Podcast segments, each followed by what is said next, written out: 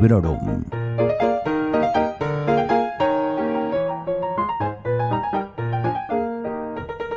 Hola a todos y a todas. Bienvenidos a un nuevo episodio de Librorum Podcast en el que, como probablemente habréis visto ya en el título, recibo a un invitado de lujo al que los aficionados a la literatura de género tendrán más que fichado. Dani Pérez, más conocido como Mangri, es el autor del blog de reseñas Boy with Letters y además es uno de los colaboradores y redactores de la revista especializada Windumanoz. También es jurado en los premios 42, que son los premios en el marco del Festival de Literatura Fantástica en Barcelona, que ya ha tenido dos ediciones y espero que le queden muchas más. Y además, los libros también están presentes en la manera en la que tiene de ganarse la vida, ya que trabaja como librero en una gran cadena de librerías. Habréis visto también que está aquí para charlar sobre la novela de Brandon Sanderson, Trenza del Mar Esmeralda, una de esas novelas secretas que tanta conversación provocaron.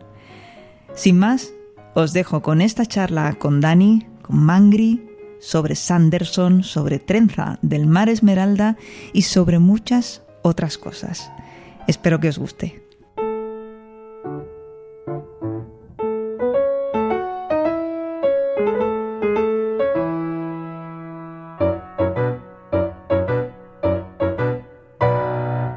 Hola Dani, bienvenido. ¿Qué tal estás? Hola, muy buenas. Encantadísimo de estar aquí en Librorum por primera vez. Ah, yo te doy las gracias por haber aceptado esta invitación. Es que me apetecía muchísimo no solo hablar de esta preciosa novela de la que vamos a hablar, sino sobre todo me apetecía tenerte como invitado, ¿no? Eras uno de esos en la lista y mantener una charla, bueno, en especial sobre este libro y sobre lo que surja.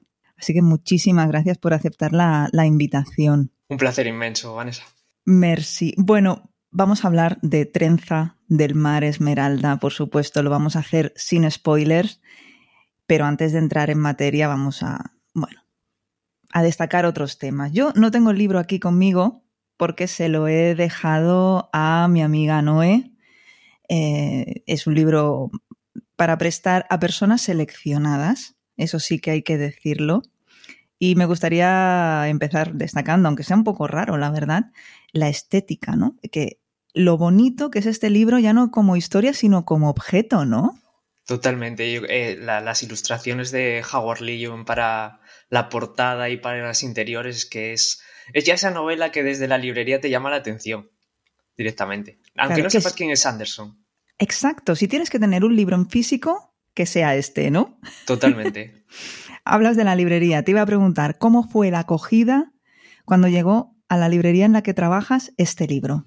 Alucinante, o sea, sí. alucinante, os lo cuento así. Eh, yo creo que se suma eh, el hype que había por, o el interés por estas novelas secretas dentro del eh, fandom de Sanderson. Se junta que es muy bonita, como decíamos por fuera, y se junta que hubo mucho run run ya desde la gente que lo leyó en inglés, porque en inglés salió el día 1, y había ya como una bola ahí de que era una, un libro precioso, de que se podía leer de forma independiente. Eh, y entonces, claro, el primer día volaron, o sea, volaron. Se agotó la primera edición eh, en dos días, me parece, o en dos o tres días. O sea, rapidísimo. Bueno. Y es, es, una tirada de Sanderson, o sea, que estamos hablando de que es una tirada grande probablemente. Ya, ya. Bueno, has mencionado, es una de las novelas secretas. Yo me acuerdo cuando hizo aquellos vídeos, el revuelo que se montó, pero habrá oyentes que no tengan ni idea de lo que estamos hablando. ¿Tú qué les dirías? ¿Qué recuerdas de todo aquello? Yo recuerdo el vídeo del día antes de anunciarlo que decía, tengo algo que contar. Mm. Y era como todo el mundo asustado, en plan de, porque lo dijo muy serio, eh, fue como, parecía como que había pasado algo malo, encima salíamos justo después de pandemia y decías tú, bueno, eh, a ver qué pasó aquí, eh, si es que se va a retirar un tiempo, no sé, cualquier cosa podía ser. Y de repente llega ese vídeo épico que creo que todos los fans de, Sanders, de Sanderson recordamos y que empieza a sacar manuscritos de debajo de la mesa como un trastornado y era, pero ¿qué ha pasado aquí? No entendemos nada. Y, y luego se lanzó ese Kickstarter que es el que más eh, pasta ha recaudado en la historia. Eh, y ahora tenemos eso, cuatro novelas este año nuevas. Eh, tres de ellas dentro de Cosmer, una no, eh, y todas con estas ediciones preciosas y tal. O sea que es un proyecto muy chulo, pero que nos pilló a todos, yo creo que sin esperar nada como esto. Por sorpresa. Yo recuerdo que hubo follón y recuerdo comentarios muy, bueno, en parte ridículos, ¿no? De, hay que ver que le estáis dando dinero a un rico, que dices, pero bueno, pues, pues compro el libro ahora, como lo puedo comprar después, ¿no? Pero bueno, Brandon Sanderson lleva un par de polémicas a cuestas un poco raras, ambas dos, en los últimos tiempos. La última en concreto, recuerdo que yo te pregunté de qué va todo esto, luego ya averigüé, y el hombre ni siquiera abrió la boca ni escribió un triste tuit y se vio metido en un debate sobre alta y baja fantasía, con gente atacando su obra, gente defendiéndola de maneras equivocadas, creo yo. Un follón, pobre hombre. Sí, eh, yo creo que es ese, está en ese momento cuando ha cruzado la barrera del el fandom cerrado y ha llegado al fandom abierto, como llegó Martin en su momento, como llegó Rothfuss, ¿no? Y cuando pasas esa barrera empiezan los debates y problemas probablemente y esas discusiones un poco extrañas que, que no llegamos a entender los que amamos el género, por así decirlo, porque yo lo que amo son los libros, no el, el autor X que sí, ya sabemos, hay un autor que voy a decir y que voy a amar, obviamente, saque lo que saque, aunque sea la lista de la compra. Pero eh, ese, o sea, Sanderson representa además ese amor por la fantasía y por hacer libros y cosas que le gustan. Y sí, yo entiendo que puede monopolizar ahora mismo porque se ha convertido en un fenómeno, pero es que hay que dejarle espacio a todo el mundo. O sea, y, no entiendo esos debates a veces un poco absurdos, me parecen. Eh, como eso de la alta fantasía y baja fantasía, que además él no dijo nada nunca, que fue por un tuit de una persona, que esto ya es todavía peor, pero bueno, sí, eh, llega ese momento en que el fandom se convierte un poco tóxico y es una desgracia, pero pasa. Pasa y va con la popularidad y va con cuando empiezas a vender libros, pues todo el mundo opina y opina gente pues un poco más centrada y gente un poco más descentrada. Tú eres fan de Sanderson, obviamente. ¿Has leído todos sus libros? Eh, me faltan un par ahora mismo, pero casi Solo un todo. Par. Sí, sí, sí. Me falta El Mago Frugal, o sea, el último, el segundo de los proyectos secretos. Y me falta el Metal Perdido, que es el final de la era 2 de Nacidos de la Bruma, que lo tengo ahí como, digamos que como caramelito para cuando me apetezca meterme un Cosmer en vena a lo loco. Y es decir, me voy a meter ahí, porque sé que es muy Cosmer fuerte y lo tengo reservado. Jolines, pues es, es, un logro, ¿eh? Llevar a, casi al día. Eh, no sé si conoces a alguien que lo haya leído absolutamente todo, intuyo que sí. Sí, sí, sí. Tenemos ahí a Marina Vidal, a, a Tamara y Ángel de Cosmer.es, eh, a Alex Páez también. O sea, tengo unos cuantos que sí que van al día 200%. O sea, que se leen las cosas del proyecto secreto el día uno en inglés cuando sale. O sea, que. Qué bueno, qué bueno. Si tú tuvieses que ponerte una nota, que cuantificar lo fan que eres de Sanderson, del 1 al 10, ¿dónde estaríamos? Buah, yo pondría entre un 7 y un 8, yo diría. Estaría por ahí. Pues muy bien. Sí. Muy bien. Yo entonces le tengo que quitar uno o dos puntos, porque yo no he leído tantos libros suyos como has hecho tú, y porque aunque en general sí que todo me ha gustado, ha habido alguna o que otra novela que mmm, no tanto, ¿no? O sí, que en no, ese no. momento. Sí, no, no, y que hay novelas que no son, o sea, no son la magia absoluta total. Es más, yo hay algunas que defiendo muy fuerte, como son, es la saga Alcatraz, de, que es para juvenil, infantil. A mí me flipan, pero claro, son unas novelas que no son para todo el mundo porque tienen un humor eh, que o entras o no entras. O sea, si no entras, a la primera de la saga la tiras ya. Es como, no, no quiero más de esto, estoy hartísimo, porque es el mismo hablando en primera persona y con chascarrillos tontísimos a veces, Claro. que se parecen un poco a Trenza a veces en el humor, tiene un- algún ramalazo en Trenza, pero en Trenza está como más equilibrado y más controlado, digamos, este humor. Y en Alcatraz es todo mucho humor, aunque tiene un sistema de magia chulísimo, pero sí que es como demasiado a veces para mucha gente. ¿Cuál sería tu novela menos favorita de todas las que has leído? Eh, yo creo que es Ale- Aleación de Ley. Es que el cambio de era uno de Nacidos de la Bruma a, Naci- a Nacidos 2 se nota mucho que era un experimento de primeras, además, porque Ostras. luego pillas la siguiente y es como un prólogo del prólogo.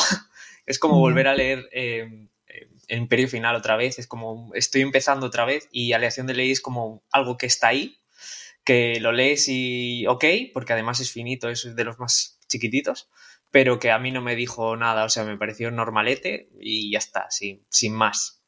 Pues coincido, coincidimos en ese. Yo, de hecho, fue un libro que me leí, que yo digo, a lo mejor es que no es un buen momento para leerlo, no lo sé, pero sí que hizo que yo parase ahí y no he seguido con, con nada de Nacidos de la Bruma, ¿no? a lo que pienso poner remedio, ¿no? Luego hay una cosa muy concreta y muy rara que me pasa a mí con, con la saga de Escuadrón, que es que me los leo y cuando termino digo, tampoco ha sido para tanto. Y con el tiempo es como que crecen en el recuerdo y estoy ahí cuando sale el siguiente. Es como que Spensa y esto tiene algo ahí. A mí también me pasa con Escuadrón. Es una de las sagas de esas que me voy leyendo y lo leo y digo, no, está bien. Y luego cuando empiezo a recordar y a pensar en él o a hablar de él y dices tú, joder, pues sí que me gustó en realidad. Pues en realidad sí que me lo pasé súper bien aquí en este universo. Sí, que no hace falta tampoco pedir gran cosa. No, no, no, no, no tienes por qué no todo tiene que ser archivo de las tormentas, o sea, no todo tiene que ser épica y, que te destroce el corazón 800 veces como hace cada vez que lees archivo, o sea, eh, puede haber disfrute máximo y nada más. Y ya está, ya es suficiente. Bueno, ya hemos hablado de, has mencionado la guía del mago frugal para sobrevivir en la Inglaterra del medievo. Este título tengo que leerlo porque no se me queda. Todavía no lo has leído. Yo estaba buscando en tu blog, en Boy with Letters, em, a ver si habéis hecho la reseña. He visto que no. Digo, probablemente todavía no, no lo has leído. También es un objeto precioso que tener. Yo me estoy esperando un poquito para comprarla básicamente por esto del reto bajar la pila en que estoy metida. Pero yo quiero aprovechar para decir a todo el mundo que esté escuchando esto que el reto bajar la pila solamente afecta a los libros que yo compro. Regalos se puede. Aquí lo deja caer, para que lo sepáis. ya me voy a saltar lo del reto cuando compre la segunda parte de Negoriz de Iván Ledesma, porque ese me da igual que no me lo regale nadie, ese tiene que caer, ¿no? Pero bueno, esa es la excepción. En fin, antes de entrar a hablar ya del todo sobre esta novela, sobre Trenza del Mar Esmeralda, quería tomar un desvío y dejar un momentito a Sanderson aquí aparcadito, porque aunque sé que es un autor que te gusta mucho, tú eres especialmente conocido por ser un admirador y no sé si decir un experto en la obra de David Mitchell, ¿no? Bueno, yo mismo me pongo en mi Twitter estudioso del Mitchell o sea que igual algo me considero experto, puede ser. Ahí va, ahí va. Es una, a ver, es que lo de Mitchell es una cosa curiosa porque me parece que como está en una editorial generalista, como es Random House, al final el, lector habitual de género no entra.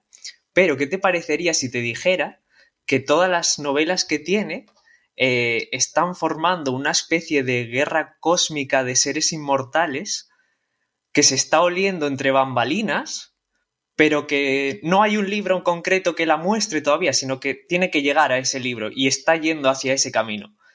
Y la maravilla es que cada una de esas novelas eh, es totalmente independiente, te la puedes leer cuando quieras y eh, son temáticamente y estilísticamente totalmente diferentes, porque tienes una road movie musical, eh, tienes una historia de fantástica casi de terror pura y dura, tienes una historia de casa encantada, tienes otra que tiene varios estilos dentro de ella, que es como Las de las Nubes, que es mi novela ultra favorita, porque tienes eh, texto periodístico, tienes diario de aventuras, tienes eh, historia cyberpunk, tienes historia posapocalíptica, o sea, todo en la misma novela, que es una locura absoluta, y eh, que estás viendo, estás intuyendo, se va intuyendo sobre todo desde Mil Otoños hacia adelante, esa historia de la guerra de seres inmortales que luchan por o devorar almas o cuidar las almas del universo.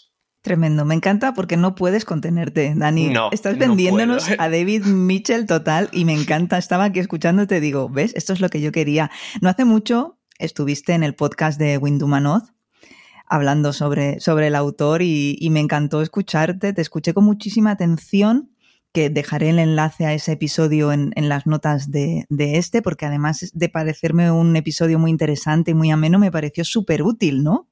ya has dejado aquí una muestra de que analizas la obra, recomiendas y tal. Yo mi experiencia con David Mitchell, acabas de hablar del Atlas de las Nubes, ese ha sido el único libro que no puedo decir que lo haya leído porque solo llegué a la página 50 básicamente porque no me estaba enterando de nada. Lo que pasa es que, claro, yo es lo que pienso.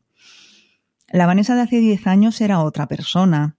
Eh, luego echando mano de la memoria no era un buen momento para mí, pero aunque sí que, sobre todo después de escucharte, tengo muchas ganas de retomar la obra del autor, no, no lo haré por el Atlas de las Nubes, básicamente porque ahora no lo tengo conmigo. Hay dos obras de Mitchell que tengo compradas y por leer. Yo te digo cuáles son y tú me dices a ver cómo lo ves.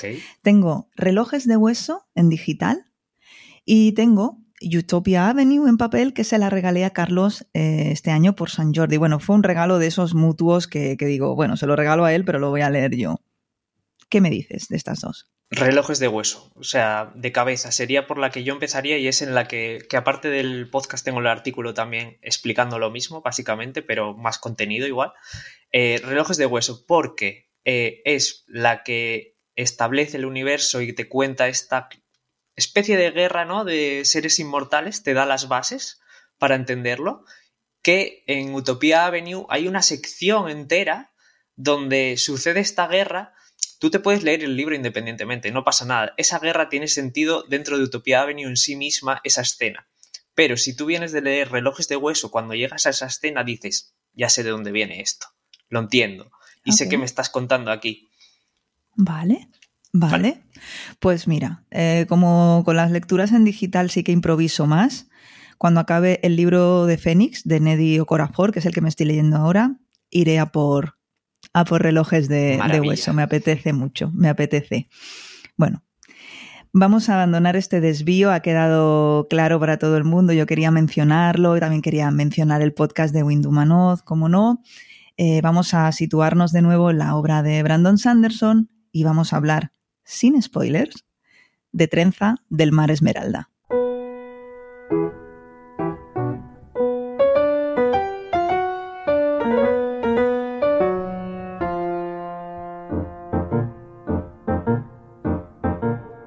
Ok, pues vamos a hablar del libro que nos ocupa y voy primero a dar esos datitos que siempre doy, aunque no tenga el libro conmigo, los anoté. Trenza del Mar Esmeralda es una novela de fantasía, escrita por Brandon Sanderson en 2023 y que nos ha llegado a España también en 2023 de la mano de la editorial Nova y traducida por el gran Manu Viciano. Todo el mundo en pie, ¿no? Te queremos, Manu. Este es un volumen maravilloso de poco más de 550 páginas, ya ha dicho antes Dani que está ilustrado por Howard Lyon. Y bueno, aquí también dice galeradas revisadas por Antonio Torrubia. ¿Quién será ese, no? un, amiguito que conocemos por ahí de la librería Gigamés, me parece a mí. En Trenza del Mar Esmeralda seguimos el viaje de una chica joven llamada Trenza, que abandona su hogar para emprender, emprender una misión que a todas luces mm, es como poco arriesgada, ¿no? Un amigo suyo, digamos que ha desaparecido y ella tiene alguna idea de dónde podría estar y sale de su tierra, de su casa, dispuesta a rescatarlo. Esto sería a grandes rasgos el punto de partida de la novela. Es una novela con aires de cuento clásico y tal y como ha explicado el autor, mm, muy inspirada en la historia o, o en la película, o eso dijo él, de La princesa prometida. Sin spoilers, ¿qué añadirías? ¿Qué, comentarías? No sé si me he dejado algo. Es, como, o sea, imaginaros el, como cuenta el mismo Sanderson, si la princesa de la princesa prometida fuera un activo y no un ser pasivo en la historia, básicamente. Y a partir de ahí es aventuras, aventuras, aventuras, aventuras. Y aventuras sin parar. Sí, sin parar. Es que además tiene, mm, y es uno de, creo yo, de sus puntos fuertes, ¿no? Novela de aventuras, novela fantástica. Hay piratas, hay dragones, hay animales que hablan, que eso es maravilloso. Es que tiene de todo, ¿no? Tiene de todo, tiene de todo lo que le gusta a la fantasía clásica, a la historia interminable, le gusta a Willow, o sea, es que tienes referentes de toda la fantasía ochentera, noventera, eh, por todos lados. Y sumado a eh, la magia de Sanderson, digamos, a la hora de construcción de mundos y de darle vueltas a lo que plantea y todo esto. Ya hablaremos de todo ello. No obstante, mm, otro de los puntos fuertes, al menos para mí el más potente, es precisamente el narrador de la historia. Y he estado pensando mucho en sin decir su nombre o no decirlo, en ver si va a ser spoiler o no. Me voy a explicar. Para los que no hayan leído nada del Archivo de las Tormentas o no sé si alguno más, no es un spoiler, se quedarían igual.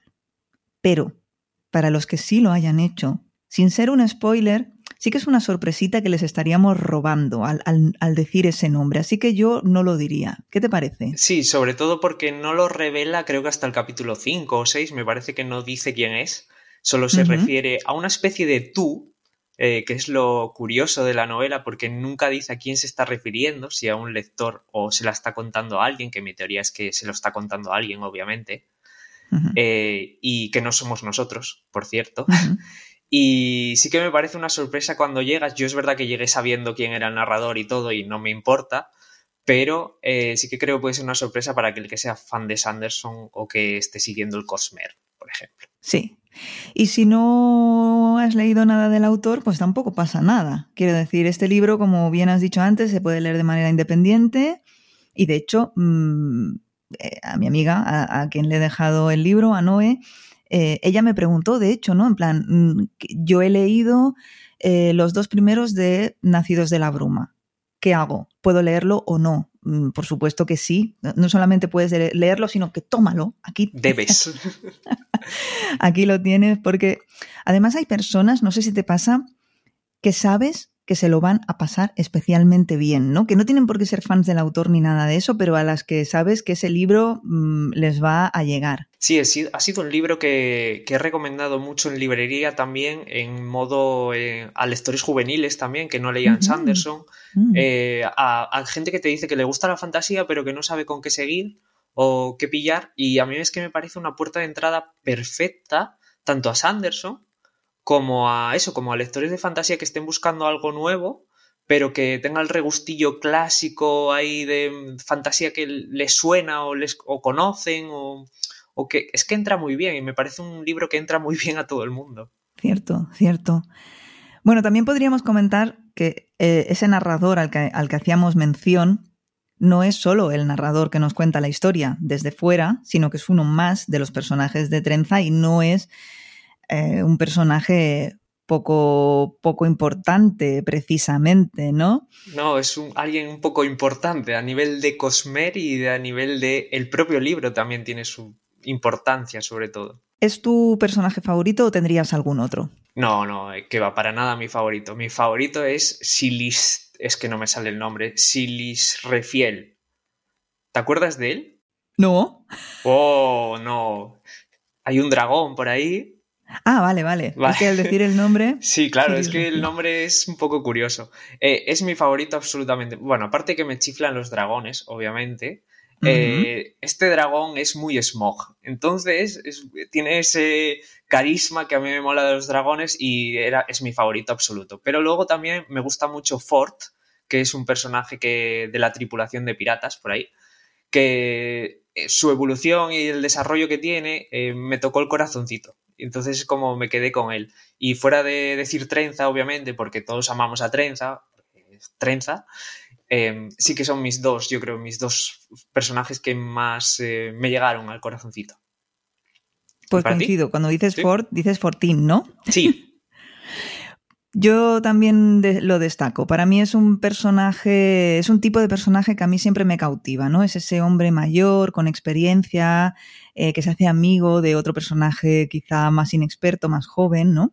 Y en parte empieza la relación con un aire de protección, de cuidado, pero luego vemos cómo se pueden girar las tornas según y cómo y no el aprendiz en este caso, pero sí que el, un poco el protegido acaba haciendo algo muy grande, muy, muy importante por este personaje de, de más edad. Además, este personaje es un personaje con discapacidad, que es algo que he visto destacado, que he visto comentado, incluso alabado, ¿no? Es Sí, es que es, algo nuevo en realidad, no es algo que veas habitualmente en mundos de fantasía. No, mm, no se suele leer personajes discapacitados, eh, personajes con minusvalías, es que no es nada habitual. Y aquí Sanderson últimamente lleva haciendo esto en varias novelas, incorporando eso, mucha diversidad eh, y que le da muchísima viveza a todos los mundos que crea. No, tiene muchos. La novela tiene muchos detalles, muchos puntos, muchas cositas para poner el ojo, cosas interesantes, pero por seguir con los personajes, ¿a ti hay alguno que te haya sobrado? Eh, no sobrado, pero quizás me faltaba el desarrollo de la... Eh, supuesta villana, ¿no? De la villana que tenemos en la novela, de la capitana Cuervo, eh, me falta ahí algo, eh, no me dice nada como villana, o sea, me parece un personaje y me parece una palanca dentro de la historia, pero me falta una chispa, me falta algo con esa capitana que en teoría debería dar miedo por el poder que tiene, el poder que presenta en la historia, pero se me queda como ahí, me falta una chispa y me da pena porque todo el resto es absolutamente perfecto y es solo ese personaje, me da mucha pena. Tal cual, nada que añadir, era mi, mi, elegida también, me hubiese gustado saber más de ella, porque es lo que tú dices, no da miedo, cae antipática, pero al mismo tiempo dices, quiero saber más de ella para saber realmente por qué me cae tan antipática, cuál es su recorrido, mm, por qué no le tengo miedo cuando debería, no sé, era mi, mi elección. Bueno, hemos hablado de un poco de la trama, un poco de ese narrador tan especial y de personajes, y me gustaría que hablásemos de algo que ya has mencionado tú al principio, ¿no? Que es el wall building, esto tan famoso de Brandon Sanderson. Yo reconozco que estoy perdida, o un poco al menos, porque, bueno, yo no soy una gran estudiosa, no he mirado exactamente en qué punto de la galaxia sandersoniana está este planeta eh, Lumar, creo que sé. Sí. que yo para los nombres ya he demostrado que soy un poco así. No sé si tú puedes arrojar un poquito de luz al respecto? Puedo un poquito. Eh, la cosa está situada en el futuro, en torno a era 4 de Nacidos de la Bruma, cuando estemos en la era espacial, se supone, más o menos. Y esto lo sabes por algunas referencias del narrador que habla, que cuando le habla directamente a la otra persona le dice eh, una vez sobre unas naves que debería conocer, eh, sobre algún detallito, va dejando detallitos y los que, como tú dices, estamos estudiosos del Cosmer, por así decirlo casi, eh, sabemos que es en torno a Era 4 por estos detallitos. También sabes que em, Trenza desciende de una raza que conocemos, que no voy a soltar nada porque si no es, igual es un poco spoiler de otro lado.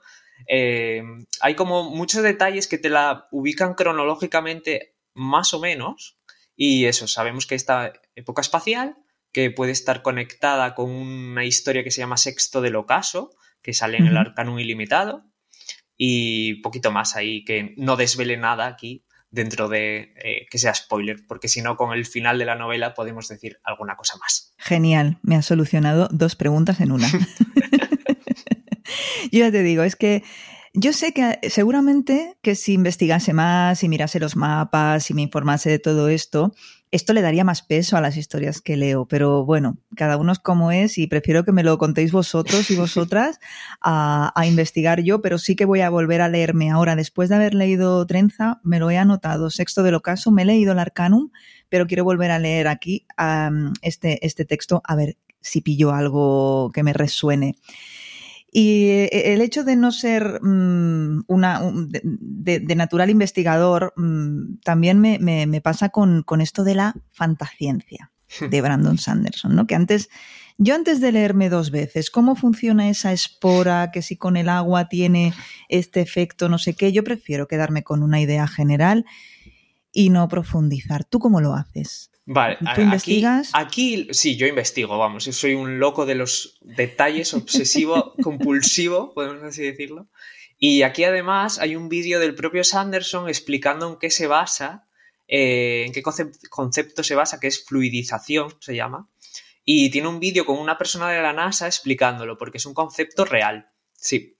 El de convertir la arena en esa especie de océano, ¿no? Porque aquí el océano está hecho de una especie de arena, más o menos, por así decirlo, de colores, eh, que aquí se llaman éteres, que también son importantes para el Cosmer. Todavía no sabemos muy bien cómo, pero eh, en esta novela es la primera vez que aparecen eh, así como mencionados y explicados de alguna forma. No se parece a como lo mencionan en alguna otra novela, pero sí que te da como una base para comprender los éteres que se supone que serán importantes al futuro de Cosmer. Bueno, pues enlazaremos también ese vídeo en las show notes y yo lo veré porque no, te, no sabía de su existencia y cuando has dicho sale con uno de la NASA he puesto así una cara diciendo ¿qué? Salen con una este es súper gracioso porque salen con una piscina de arena ahí y empiezan a hacer como muñecos con la arena y cosas así. Está súper curioso.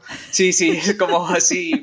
Eh, aquí ciencia con Sanderson y venga, vamos a explicaros cosas. Está curioso, está curioso. Es que es tremendo. Bueno, para los no conocedores de la obra del autor y de su estilo, quiero puntualizar esto de la fantasciencia, ¿no? Viene porque a pesar de que este señor escribe fantasía, pues ya habéis visto que es muy meticuloso, tiene unos sistemas de magia o incluso procesos naturales, ¿no? Detallados en sus libros, que explica con muchísimo detalle, que siguen unas normas o, lo dicho, unos sistemas eh, muy estrictos que parecen más ciencia que fantasía, aunque sea en ocasiones una ciencia totalmente inventada y fantástica. A ver, se le, se, le nota mucho las bases de que es químico también.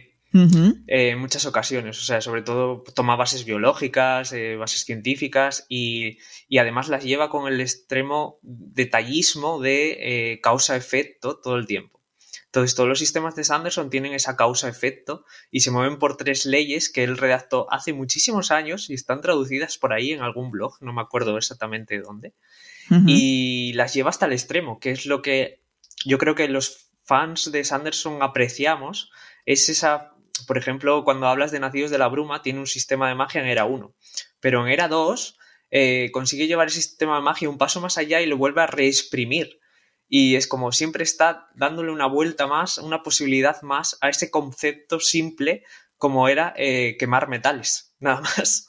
Y a ese, a ese, simple concepto ha elaborado un, sistema de magia casi impredecible para el lector, pero que luego cuando le da un giro tiene todo el sentido. Y es absolutamente fascinante. Sí, no es el, hecho de esto es así porque sí. Porque lo hizo un mago, siempre hay que decir porque lo hizo un mago.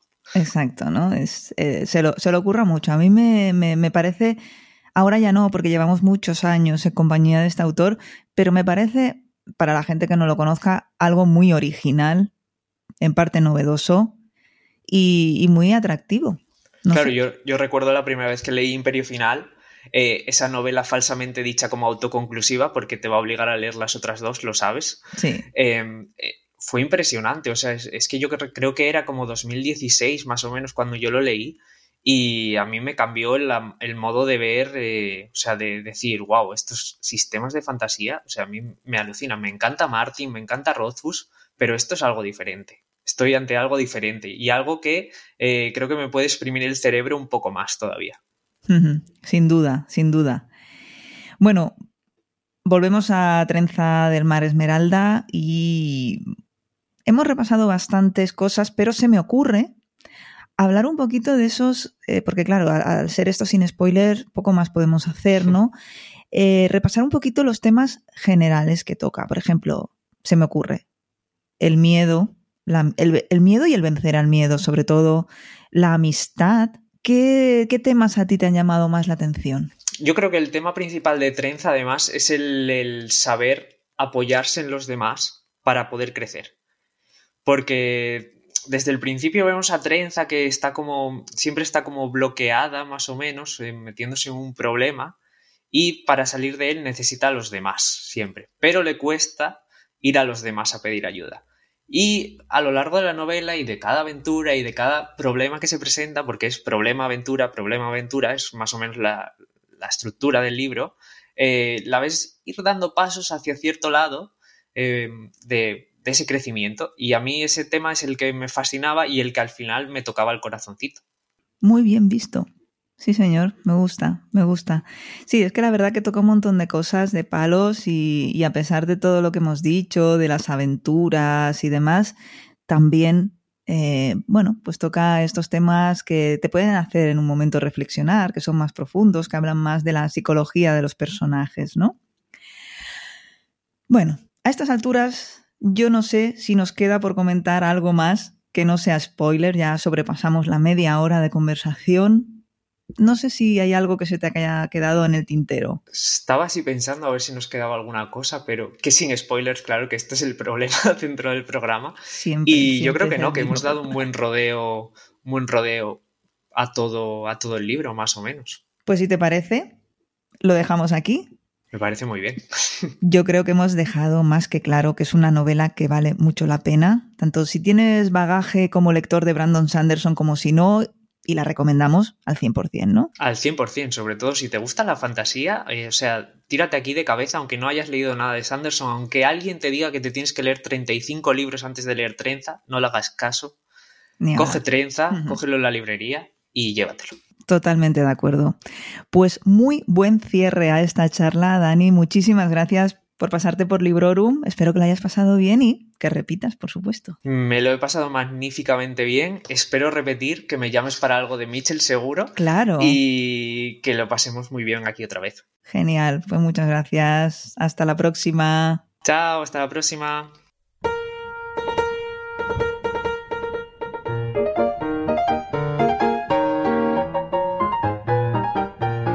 Y también me despido de vosotros y de vosotras y os doy también las gracias.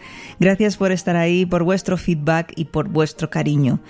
Pasad por sons.red barra librorum para encontrar información adicional y todos los enlaces. Nada más por hoy, espero que hayáis disfrutado de esta magnífica charla, yo lo he disfrutado un montón y creo que se nota y solo me queda deciros hasta pronto y felices lecturas.